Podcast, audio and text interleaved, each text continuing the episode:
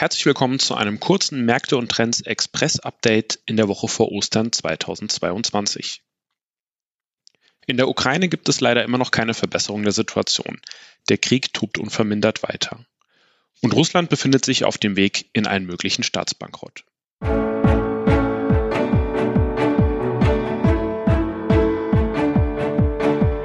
Märkte und Trends. Erfolgreich investieren und verstehen, was die Kapitalmärkte bewegt. Ein Podcast der MEAG mit Dr. Andreas Janoschek und Jörg Graf.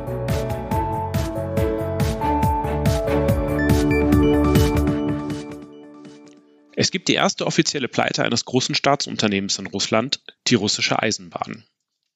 Bei Russian Railways wurde nun offiziell die Zahlungsunfähigkeit festgestellt, da das Unternehmen es im März versäumt hat, fällige Couponzahlungen auf ausgegebene Anleihen zu bedienen. Dies bedeutet, dass für Kreditausfallversicherungen, sogenannte Credit Default Swaps, auf Russian Railways Anleihen nun eine Zahlung ausgelöst werden könnte. Der Präzedenzfall der russischen Eisenbahn ist deshalb so bedeutend, da Investoren weltweit darauf warten, ob auch bei russischen Staatsanleihen die Zahlungsunfähigkeit festgestellt wird. Viel spricht dafür, dass dies bald geschehen könnte. Letzte Woche konnten russische Zahlungen in US-Dollar aufgrund der Sanktionen im Zahlungsverkehr nicht bedient werden. Zahlungen wurden stattdessen in Rubel geleistet. Dies verstößt jedoch gegen die Vertragsbedingungen der betreffenden Anleihen. Russland hat nur noch circa drei Wochen Zeit, die Schulden in US-Dollar zu begleichen. Ansonsten droht die erste Zahlungsunfähigkeit auf internationale Schulden Russlands seit 1917. Denn während der Russlandkrise 1998 wurden lediglich die Inlandsschulden nicht bedient. Wichtig ist aber auch zu verstehen, dass die Zahlungsschwierigkeiten Russlands in erster Linie durch die Sanktionen der Abwicklungsbanken begründet sind. Deshalb handelt es sich auch eher um einen sogenannten technischen Default, eine technische Zahlungsunfähigkeit, als um einen echten Staatsbankrott. Das Unternehmen Gazprom ist hiervon im Übrigen aktuell noch nicht betroffen. Denn Gas wird weiterhin geliefert und bezahlt. Außerdem ist die Gazprom-Bank nicht im gleichen Maße sanktioniert wie andere russische Banken und kann daher die Schulden bedienen. Die Wirkungsweise der Sanktionen haben wir ja in einer früheren Ausgabe bereits detailliert erklärt. Hören Sie gerne noch einmal rein, wenn Sie die Folge verpasst haben.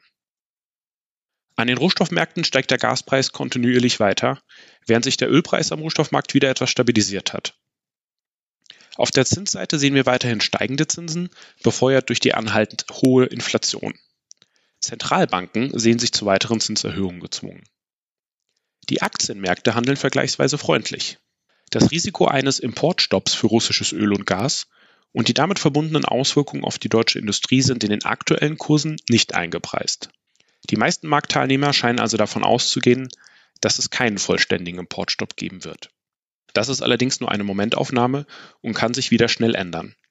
Auch die Situation in China, der Lockdown in Shanghai, muss im Auge behalten werden. Zusammengefasst, weiterhin einiges an Unsicherheit am Markt und noch keine Anzeichen für Entspannung. Trotzdem wünschen wir Ihnen allen ein möglichst friedliches Osterfest und melden uns danach wieder mit den neuesten Entwicklungen. Vielen Dank fürs Zuhören und bis zum nächsten Mal. Der Märkte und Trends Podcast der MEAG Munich Ergo Kapitalanlage Gesellschaft MBH dient Informations- und Marketingzwecken. Rechtliche Hinweise und weitere Informationen erhalten Sie in der Beschreibung des Podcasts oder im Internet unter www.meag.com.